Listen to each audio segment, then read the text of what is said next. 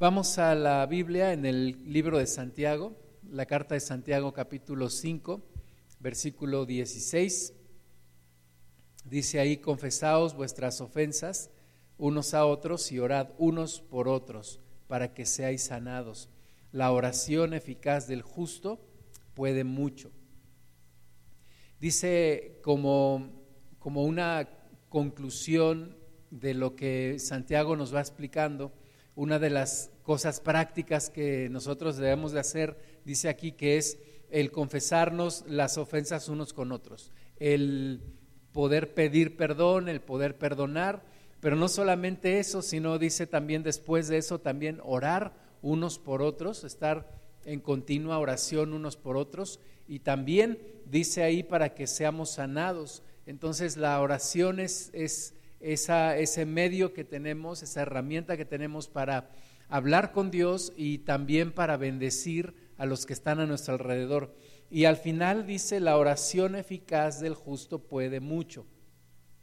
Y en estos tiempos de prueba que estamos pasando, todos nosotros necesitamos experimentar, necesitamos recurrir al poder de la oración. Dice ahí que la oración eficaz del justo puede mucho. Nosotros hemos sido justificados por la sangre preciosa de Jesús y somos hechos justos. Así que tenemos el privilegio y también la responsabilidad de venir delante de Dios y presentar nuestras oraciones. No la oración de cualquier persona es la que puede mucho, sino la oración del justo. Y no cualquier tipo de oración, sino que dice aquí la oración eficaz, la oración efectiva, la oración que sabe eh, apoyarse en la fe, que conoce al Dios Todopoderoso y que justificados por Jesús podemos venir y acercarnos a Él. Tenemos en nosotros la solución a todos los problemas, es la oración. Tenemos nosotros en nuestras manos la solución para que todo esto vaya pasando y para que salgamos victoriosos en medio de esta prueba y se llama la oración. Eh, minimizamos muchas veces el impacto de la oración. Pensamos, bueno, si no oro hoy no pasa nada. Y si no oro mañana tampoco pasa nada. Y, realmente no, no, no pasa nada bueno cuando no oramos. Pero cuando oramos, desatamos el poder de Dios. La manifestación del poder de Dios viene a nuestras vidas. Yo creo que en estos tiempos más que nunca necesitamos orar. Necesitamos unirnos todos en oración, necesitamos el clamor del pueblo de Dios y de nuevo del pueblo de Dios porque la gente que no cree obviamente no va a clamar, no va a orar. Los que necesitamos orar somos nosotros, los que creemos en Dios, los que conocemos a Dios. Necesitamos levantar nuestra oración, nuestro clamor de oración, todos unidos, estar intensificando los tiempos de oración hacia nuestro Dios, porque la falta de oración impide la bendición de Dios. La falta de oración hace que las cosas sigan su rumbo degenerativo, que las cosas sigan el rumbo que el diablo quiere, pero cuando oramos, como dice la palabra, estorbamos al enemigo, estorbamos al anticristo, estorbamos al diablo, reprendemos en el nombre de Jesús al enemigo y desatamos las bendiciones de Dios. Por eso dice aquí, la oración eficaz del justo puede mucho. Entonces, confesando nuestras ofensas, estando en comunión unos con otros, orando unos por otros para que muchos seamos sanados y orando esta oración eficaz. Vamos a leer unos versículos antes aquí en Santiago 5:13. Dice, ¿está alguno entre vosotros afligido? Haga oración. ¿Está alguno alegre? Cante alabanzas. ¿Está alguno enfermo entre vosotros?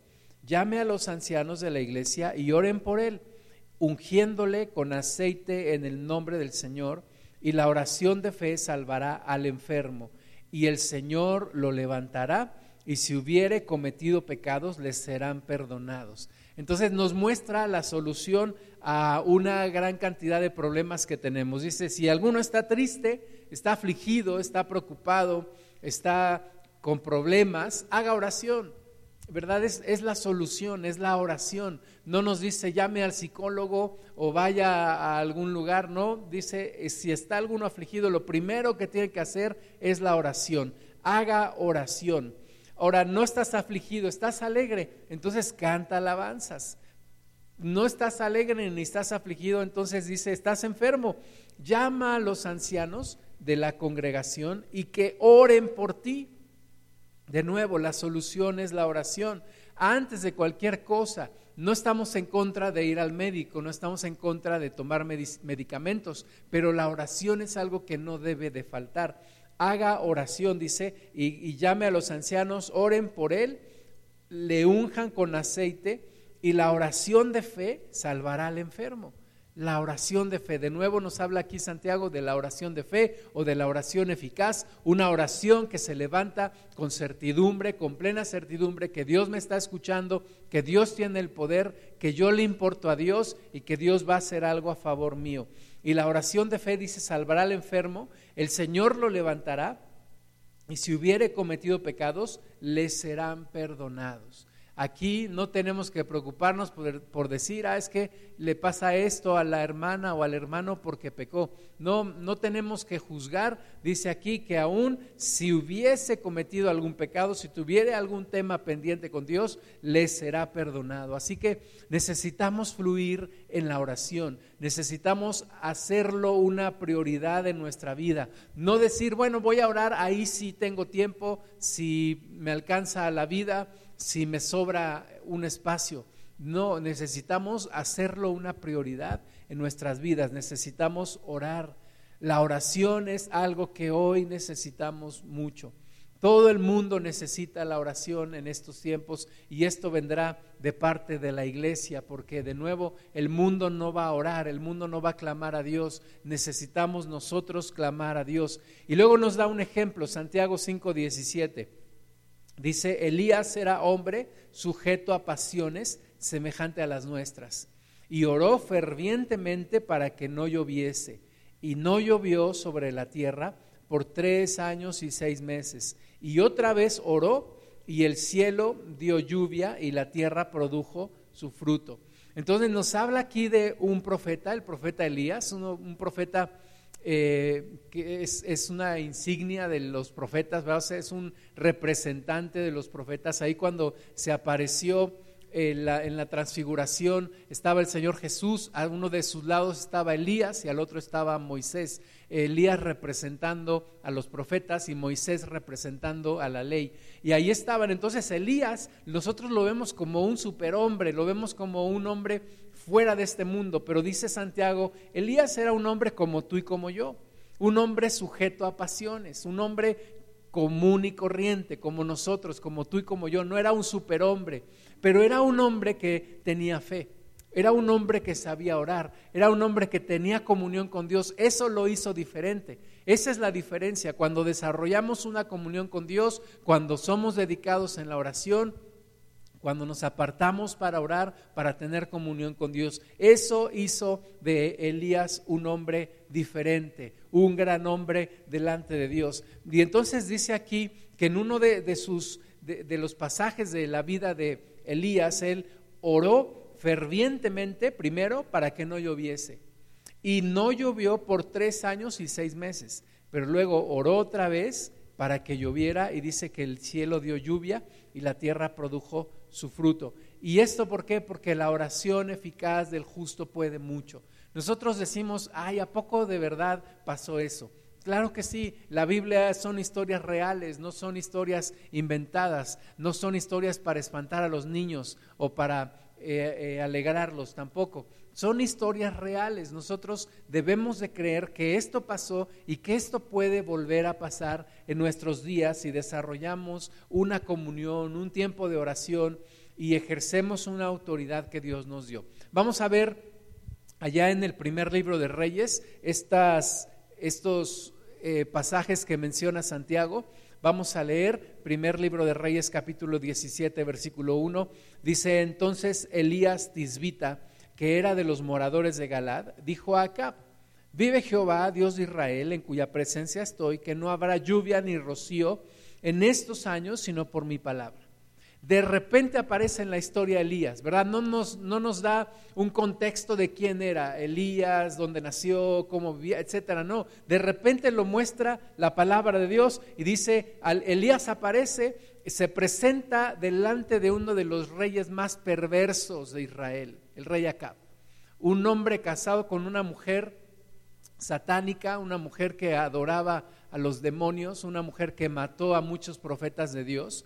Y, era un tiempo de oscurantismo espiritual. Israel estaba viviendo uno de las peores etapas de su vida en cuanto a espiritualidad. Estaban alejados completamente de Dios.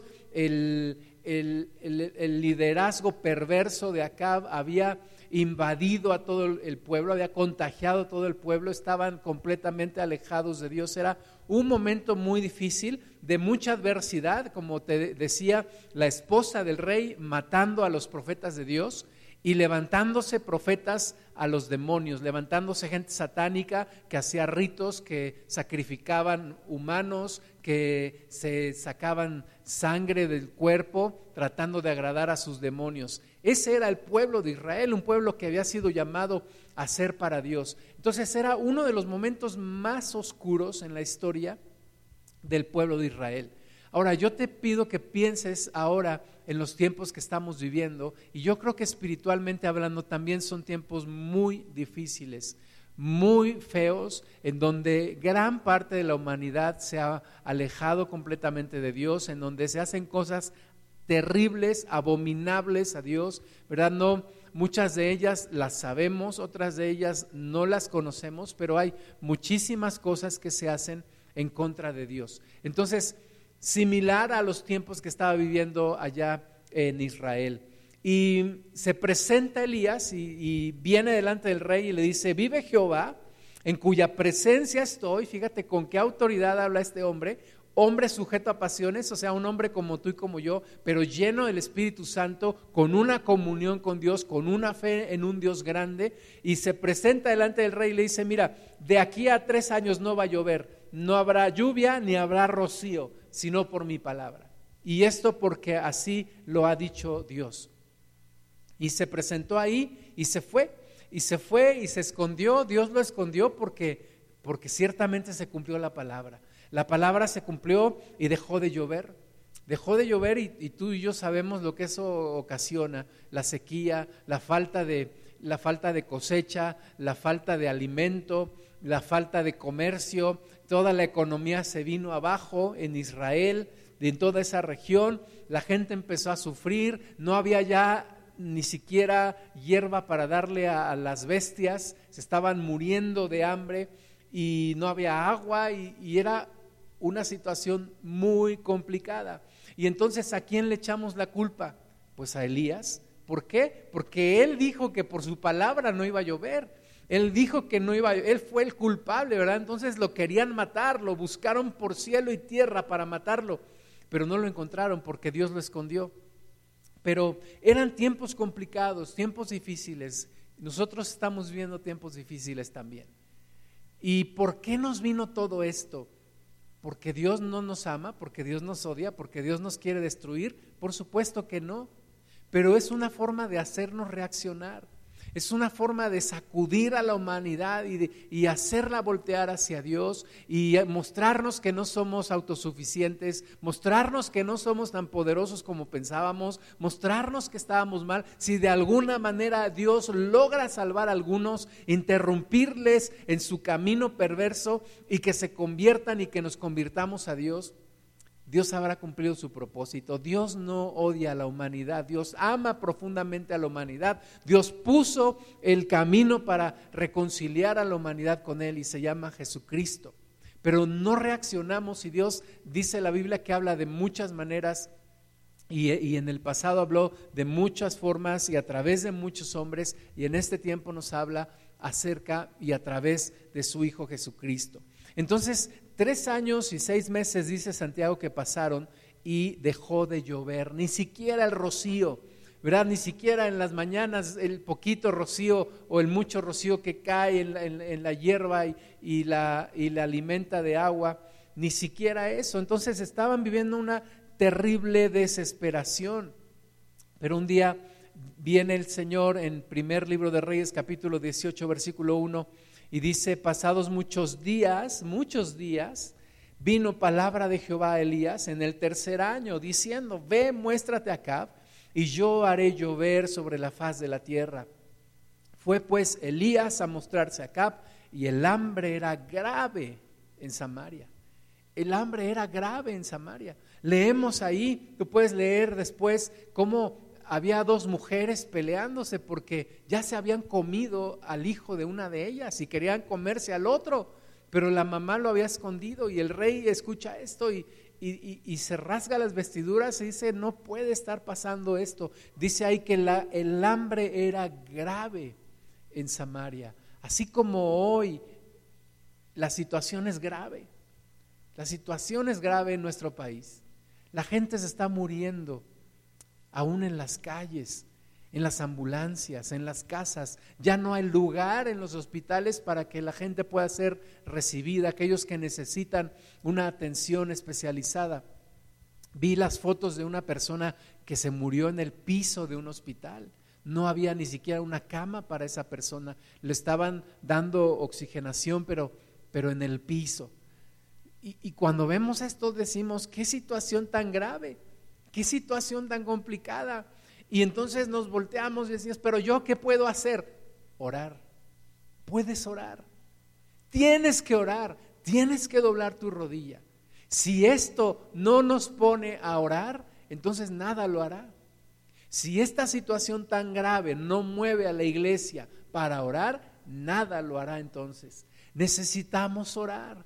Necesitamos clamar al Señor. Dios está viendo todo lo que está pasando, pero Dios no moverá sus manos a favor nuestro si no oramos, si no se lo pedimos. Es cierto, Dios tiene misericordia, pero el hombre le ha dado la espalda a Dios y la única forma en la que Dios puede entrar en la vida de alguien es cuando alguien ora.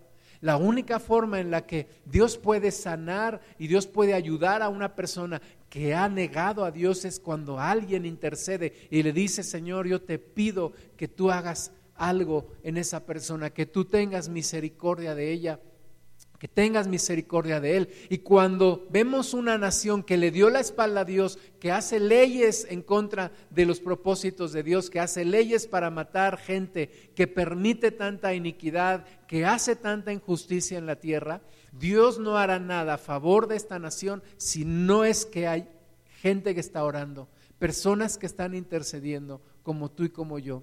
Este es el tiempo de orar. La situación es grave en nuestra nación, la situación es grave en todo el mundo. En todo el mundo la situación es difícil. Necesitamos orar a Dios y escuchar la voz de Dios como lo hizo Elías. Entonces Elías escuchó la voz de Dios y Elías obedeció y fue y se presentó delante del rey Acab. Y sabemos la historia. Eh, Elías le dijo, júntame a todos esos profetas de Baal, júntame a todos esos satánicos. Y, hubo una, un juicio de Dios en contra de toda esa gente que desvió al pueblo y que adoraba demonios. Y después de eso, entonces dice Primera de Reyes capítulo 18 versículo 41, entonces Elías dijo a Acab, sube, come y bebe, porque una lluvia grande se oye. Acab subió a comer y a beber, y Elías subió a la cumbre del Carmelo, y postrándose en tierra, puso su rostro sobre entre sus rodillas, y dijo a su criado, sube ahora y mira hacia el mar, y él subió y miró y dijo, no hay nada.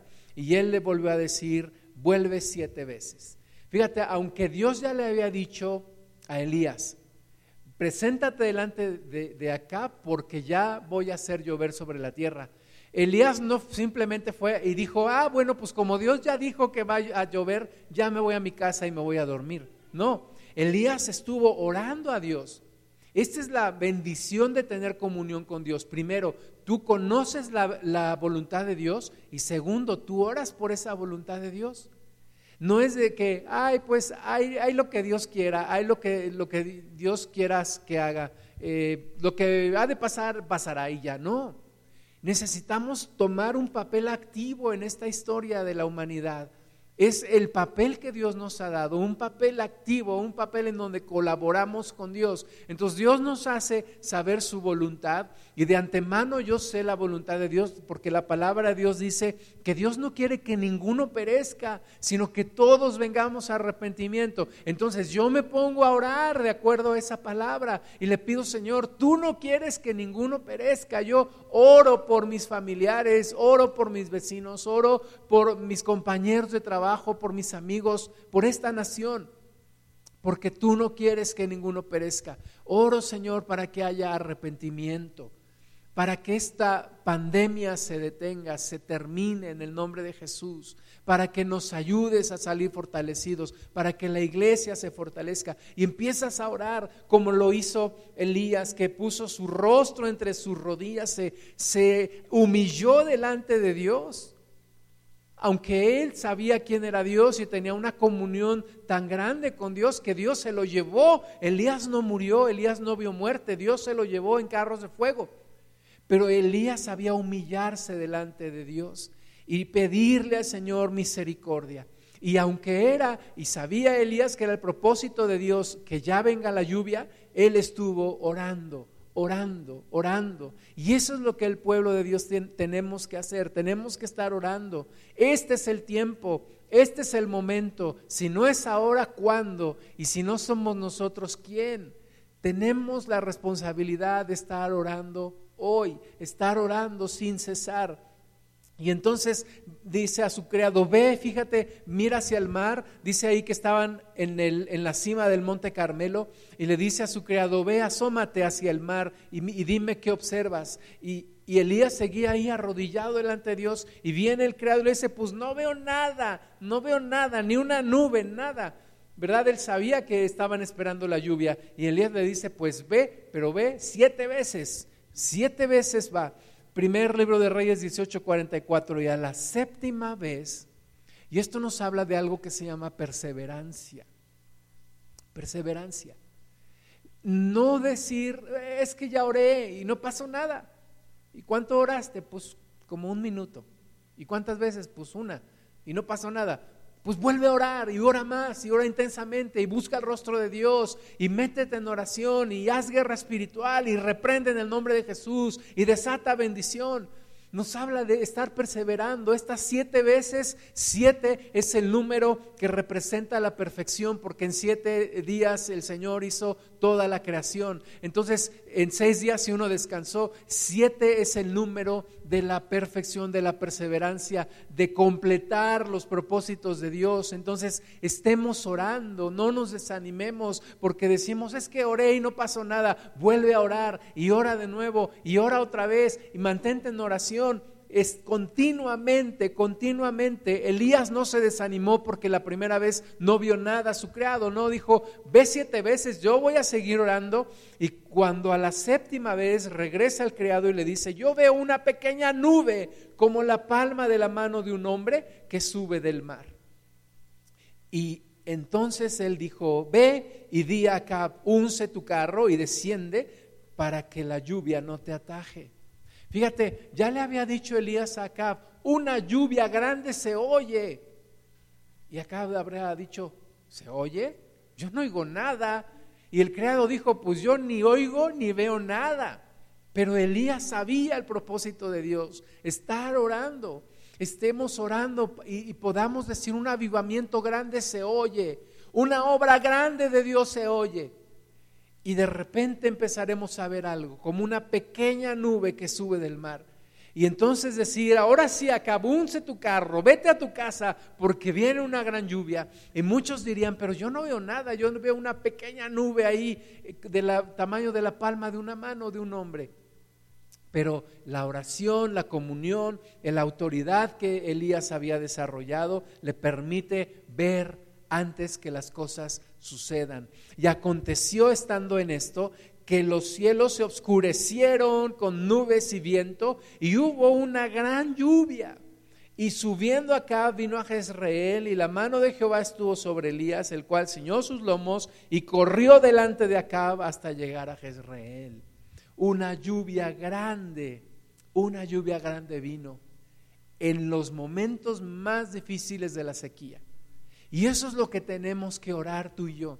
En estos tiempos tan graves, una manifestación de Dios, una manifestación de la misericordia de Dios, una manifestación poderosa de Dios en medio de estos tiempos tan graves, tan difíciles que estamos experimentando. Todos estamos sufriendo unos de mayor en mayor medida que otros, pero todos estamos pasando por esta prueba. Necesitamos orar. El pueblo de Dios tiene la solución. El pueblo de Dios conoce esto. El pueblo de Dios sabe del gran Dios. Tenemos que orar a Él. Tenemos que postrarnos delante de Él.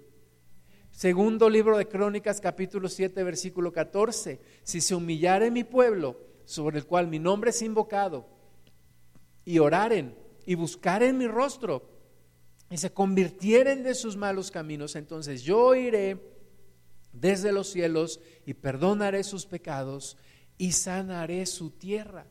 Pero es si se humilla, dice, mi pueblo, los que invocan mi nombre, los que conocen mi nombre, los que saben el poder de Dios, los que conocen este gran Dios que hizo los cielos y la tierra. La gente se burla de Dios, la gente blasfema, pero tú y yo conocemos el precioso nombre de Jesús. Sabemos del poder de Dios, sabemos de lo que Él puede hacer. Hemos visto milagros en nuestra vida, cosas que si nos hubieran platicado no las creeríamos, las hemos visto en nuestras vidas. Oremos este gran Dios. Si este pueblo, dice el Señor, se humilla, ora, se convierte de sus malos caminos, entonces dice Dios, yo iré desde los cielos, yo perdonaré sus pecados y yo sanaré su tierra. Pero fíjate que Dios nos está echando la responsabilidad a nosotros porque está de nuestro, de nuestro lado, la pelota está en nuestra cancha. Nos toca tomar la iniciativa, orar, buscar su rostro, convertirnos de nuestros malos caminos y Dios sanará nuestra tierra. Primera de Timoteo 2.1, exhorto ante todo Fíjate, dice el Espíritu Santo, el Espíritu de Dios, Dios está diciendo a través del apóstol Pablo, exhorto ante todo. O sea, es algo urgente, algo prioritario, algo de mucha importancia. Exhorto ante todo. ¿Y qué es exhortar? Invitar, animar, retar, incluir a la, a la gente, decirle, miren, esto es importante exhorto ante todo a que se hagan rogativas, oraciones, peticiones y acciones de gracias por todos los hombres. Normalmente nosotros nos enfocamos en el versículo 2 que dice por los reyes, pero primero es por todos los hombres. Necesitamos orar, pedir, clamar, dar acciones de gracias por toda la humanidad y hoy más que nunca Hoy más que nunca, este es algo que está sacudiendo a la iglesia. Algunos están cayendo. Espero que tú y yo nos afirmemos. Nos afirmemos en el Señor, nos metamos en oración, pidamos a Dios misericordia, detengamos en el nombre de Jesús toda esta avalancha de muerte que, que se ha venido y estemos orando por los que están a nuestro alrededor. Versículo 2, por los reyes y por todos los que están en eminencia, para que vivamos quieta y reposadamente en toda piedad y honestidad. Y alguien puede decir, pero es que ya, ya esto, se nos, esto nos ha rebasado, esto es más de lo que pensábamos, estamos cansados, estamos... Toma fuerzas, dice la palabra de Dios que aquellos héroes de la fe tomaron fuerzas en medio de debilidad fueron fortalecidos en medio de la batalla. Estamos en medio de la batalla, tomemos fuerzas, volvámonos en el Señor. Tuvimos una convocatoria de ayuno a nivel nacional. Yo espero que tú hayas al menos intensificado tus tiempos de oración y si pudiste haber ayunado también, estamos en la tercera semana. Estamos intensificando los tiempos de oración. Hace un año y normalmente cada año Hacemos la convocatoria, nos unimos a la convocatoria nacional de oración. Este año era urgente. Este año, si los de otros años era era indispensable, este año no había forma de decir que no es indispensable, era una prioridad estar orando, estar clamando hacia, al Señor. Si no lo has hecho, intensifica tus tiempos de oración. El mundo necesita tus oraciones. La gente necesita tus oraciones. Todos necesitamos tus oraciones. Estamos esperanzados en tus oraciones. Por supuesto, confiamos en el Dios de los cielos, pero de nuevo, Dios no hará nada si no es a través de nuestra oración. Necesitamos tu intercesión, necesitamos tu apoyo. Muchos se han desentendido de la colaboración con la iglesia. Pero, y dicen, es que no hay forma de colaborar ahora. Claro que sí. Y una de ellas, y muy importante, son tus oraciones. Tus oraciones. Contamos con tus oraciones. Contamos con tu intercesión. Que no sea como en el pasado que alguien nos pedía, oye, el domingo, apóyame en oración por este problema. Y le decíamos, sí, yo voy a orar. Y pasaba toda la semana y nos volvíamos a, encontrar a ese hermano y nos acordábamos, ay, me dijo que orara por eso. Y nos pregunta, ¿sí oraste por mí? Y, ahí y dices, este, el cielo está muy bonito, Se me olvidó. No, no, no podemos olvidarnos de esta labor tan importante que tenemos, que es la oración, la intercesión. Primera Timoteo 2.3, porque esto es bueno y agradable delante de Dios nuestro Salvador, el cual quiere que todos los hombres sean salvos y que vengan al conocimiento de la verdad. Porque hay un solo Dios y un solo mediador entre Dios y los hombres, Jesucristo hombre, el cual se dio a sí mismo en rescate por todos, de lo cual se dio testimonio a su debido tiempo. Para esto yo fui constituido predicador y apóstol. Digo verdad, en Cristo no miento, y maestro de los gentiles en fe y verdad. Algunos creen en la predestinación. Yo creo en la predestinación de esta forma. Dios nos predestinó a todos para ser salvos, pero todos tenemos que tomar una decisión. ¿Y sabes qué apoya mucho para que esa decisión se dé a favor de Cristo? La intercesión de los que estamos alrededor. Yo estoy aquí hoy porque alguien intercedió por mí. Yo estoy aquí hoy porque alguien oró por mi salvación. Y yo entonces pude recibir la obra de Dios y acercarme al Señor y abrir mis ojos, o más bien Dios abrió mis ojos y pude recibir a Cristo. Tú conoces a Dios porque alguien ha orado por ti, alguien ha intercedido por ti. A lo mejor no sabes quién, pero alguien, te aseguro, ha estado orando por ti. Estás en vida hoy porque alguien ha intercedido por ti. Así que necesitamos orar, dice aquí el Espíritu de Dios a través del apóstol Pablo, porque esto es bueno y agradable, porque Dios quiere que todos los hombres sean salvos, porque hay un solo Dios y un solo mediador entre Dios y los hombres, quien es Jesucristo, y Él se dio en rescate por todos. Y yo, dice el apóstol Pablo, soy constituido para esto, para predicar la palabra, para que los gentiles se acerquen a Cristo. Habacuc capítulo 2 versículo 1 sobre mi guarda estaré. ¿Cómo me gusta esta palabra? Sobre mi guarda estaré. Y me, me hace pensar en un soldado que está vigilando, que está de pie, que está al pie del cañón, como dicen, que está ahí vigilando, está, está atento, está en su labor, no se cansa, no se duerme. Y todos los días debemos de levantarnos y decir, Señor, sobre mi guarda estaré. Aquí estoy, Padre, gracias por este nuevo día. Aquí estoy de nuevo, Señor, orando por esta situación, orando por mis hermanos, orando por mis amigos, levantando delante de ti estas oraciones, Señor. sobre mi guarda estaré y sobre la fortaleza afirmaré el pie y velaré. ¿Verdad? También de noche y cuando me levanto en medio de la noche, estar velando, Señor, no te olvides de mi súplica, Señor, no te olvides de mi oración, no te olvides de este motivo, y velaré para ver lo que se me dirá, dice aquí, y qué de responder tocante a mi queja. Señor, estamos en oración, yo sé que Dios no se cansa de nosotros, Dios no dice, ay, ya quítate o ya cállate, no. Al contrario, Dios está escuchándonos y Dios dice, sí, eh, veo tu clamor, veo tu oración, te voy a ayudar.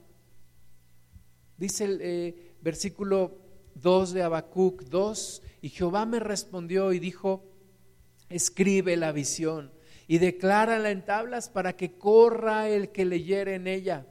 Aunque la visión tardará aún por un tiempo, más se apresura hacia el fin y no mentirá. Aunque tardare, espéralo, porque sin duda vendrá, no tardará.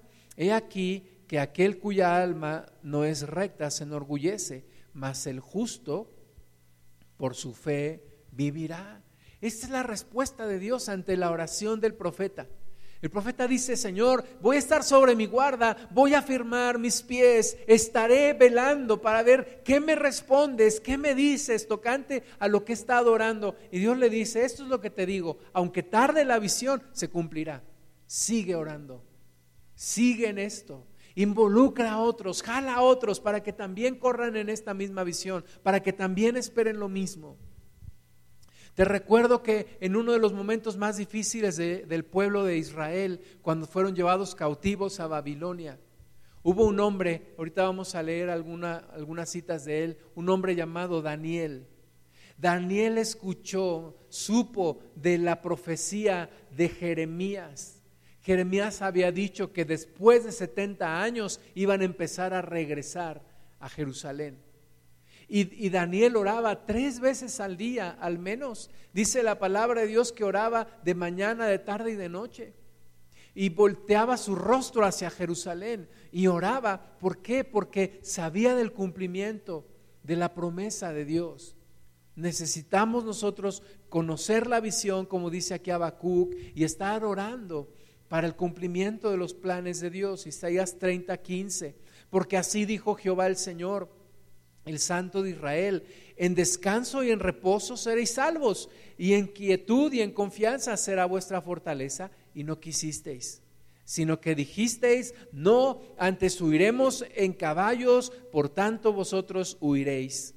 Sobre corceles veloces cabalgaremos, por tanto serán veloces vuestros perseguidores. Y esto me hace pensar que no quisimos la salvación de Dios en tiempos de quietud. No, no, quisimos reaccionar, no quisimos acercarnos a Dios en tiempos de reposo. No quisimos. No quisimos escuchar la voz de Dios en tiempos de quietud. Y se nos vino todo esto. Y ahora la pregunta es, ¿y en medio de todo esto sí vamos a entender? ¿En medio de todo esto sí vamos a cambiar? ¿Sí nos vamos a acercar a Dios? O nos vamos a alejar y vamos a decir, pues de nada sirvió estar ahí congregándome y de nada sirvió estarme acercando a Dios. ¿Vamos a tomar la actitud de un necio o vamos a tomar la actitud de un entendido que se arrepiente, que se acerca al Señor? Isaías 62, versículo 6, sobre tus muros, oh Jerusalén, he puesto guardas.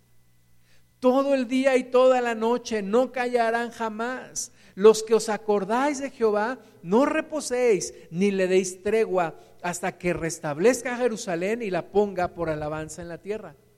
Qué hermosa palabra cuando Dios le dice al pueblo, mira Jerusalén, yo he puesto guardas sobre tus muros. ¿Y quiénes son esos guardas, Señor? Pues aquellos que no callan de día ni de noche que están clamando todo el día y toda la noche, que están buscando la restitución del pueblo de Dios, que están buscando que esto cambie, que están buscando que esto grave termine. Gente que está orando todo el tiempo y le dice a esos guardas, ustedes que están orando, no reposen, no den tregua hasta que yo restablezca Jerusalén y la ponga por alabanza en la tierra. No le demos descanso a Dios en este sentido de estar orando a Él hasta que veamos que esta situación cambia. hasta que veamos el cumplimiento de la misericordia de Dios. Y entonces no dejemos de orar tampoco y sigamos buscando al Señor y sigamos buscando sus propósitos. Sigamos buscando a nuestro Padre. La oración es una continua actividad que realizamos y que nos da una continua protección. No podemos dejar de orar. No podemos bajar la guardia. Recuerda, estamos en medio de una guerra espiritual, estamos en medio de una lucha. Si lo comparamos con un boxeador, el boxeador no puede bajar la guardia. En cuanto baja la guardia, se lo descuentan. En cuanto baja la guardia, le vienen los golpes. Y así un cristiano no puede dejar de orar. Cuando deja de orar, el diablo se aprovecha y entra y causa destrozos. No podemos dejar de orar, es nuestra protección continua.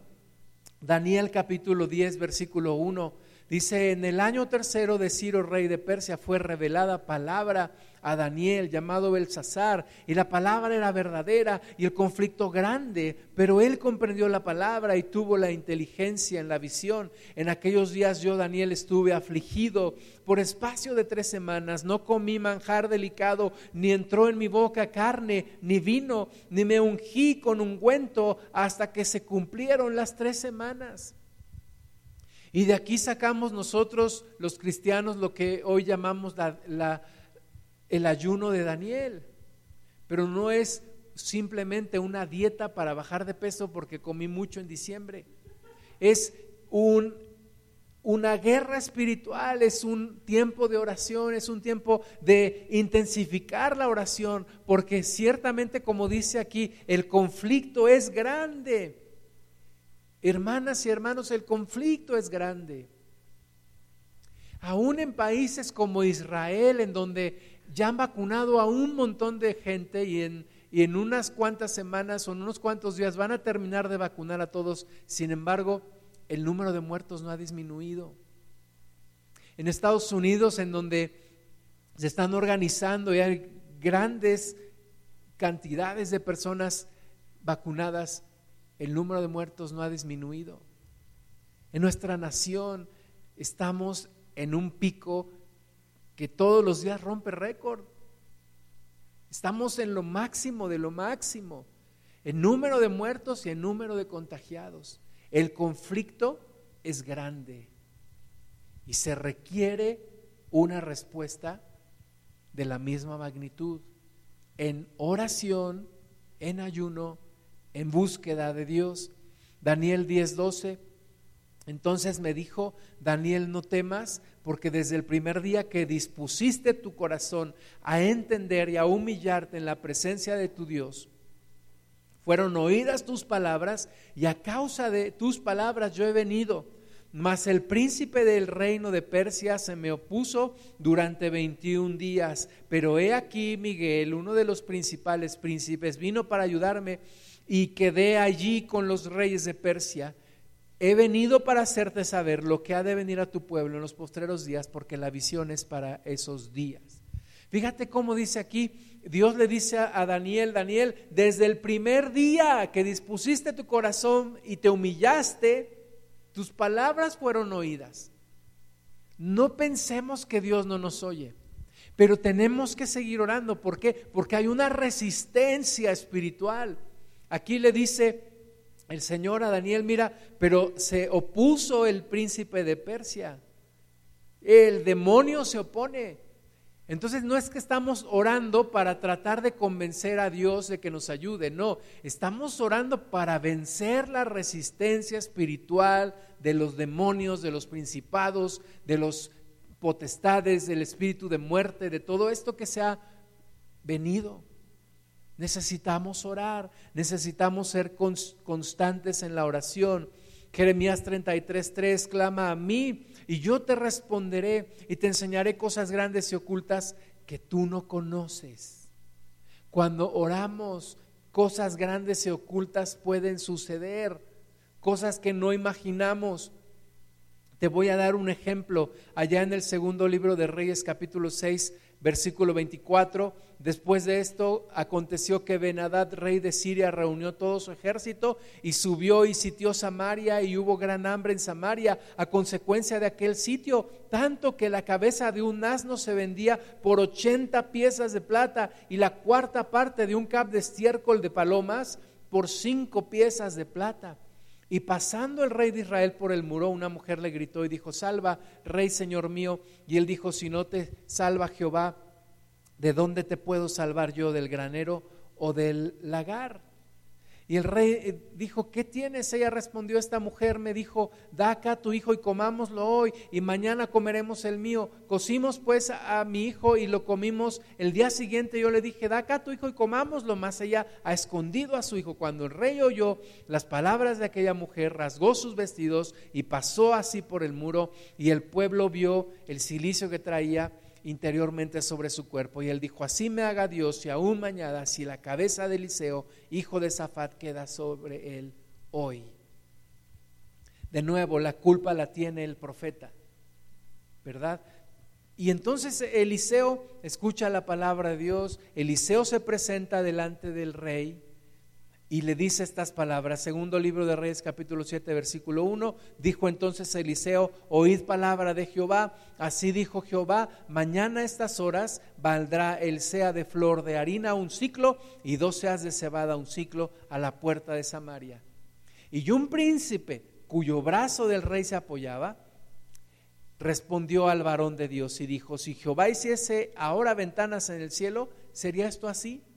Y él dijo, he aquí tú lo verás con tus ojos, mas no comerás de ello. Y se cumplió la palabra.